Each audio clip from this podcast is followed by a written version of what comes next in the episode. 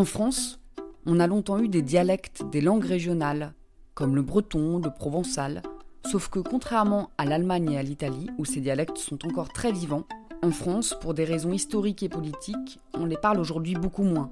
Même si, depuis les années 50, ils bénéficient d'une certaine reconnaissance, on peut parfois les apprendre à l'école, ça peut faire partie des options du bac par exemple.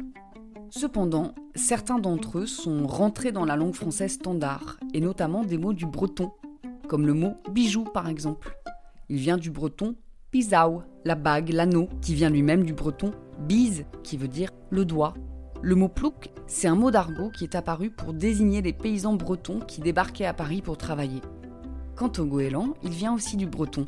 En breton, ça se dit goélan, alors que dans le sud, les goélands et les mouettes, ils ont le même mot, un gabian, comme en italien, gabbiano. Toutes ces langues régionales ont des filiations, si on remonte dans leur histoire, un peu de latin, un peu de gaulois, puis un petit peu d'allemand, un peu d'italien, sauf une, le basque. On ne sait pas d'où ça vient le basque.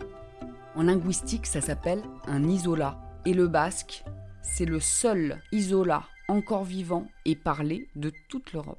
Et le pire, c'est que certains isolats le sont parce que les langues qui étaient un peu proches, un peu affiliées, ont disparu. Bon, du coup, ils se retrouvent tout seuls. Mais le basque, non. Le basque, depuis qu'il est documenté, on n'a jamais trouvé une langue à laquelle on pourrait l'affilier.